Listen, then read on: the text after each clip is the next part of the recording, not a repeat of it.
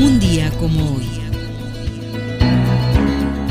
6 de diciembre, pero de 1873, muere el poeta coahuilense Manuel Acuña, autor entre otros del poema Nocturno a Rosario. Médico y poeta, nació en la ciudad de Saltillo, Coahuila, el 27 de agosto de 1849. Vivió en una época en que la sociedad mexicana era dominada por una intelectualidad filosófico-positivista, además de una tendencia romántica en la poesía. En 1868 inició Acuña su breve carrera literaria. Los trabajos presentados en la sociedad se publicaron en la revista El Anagua y en un boletín del periódico La Iberia, intitulado Ensayos Literarios de la Sociedad Netzahualcoyotl.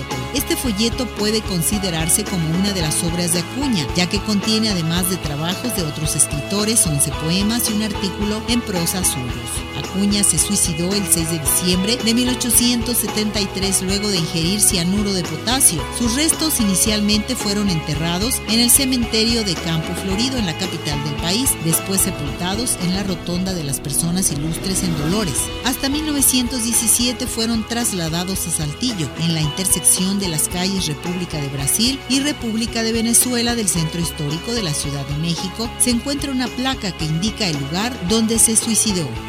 Revive los hechos, conoce más en Arriba Corazones.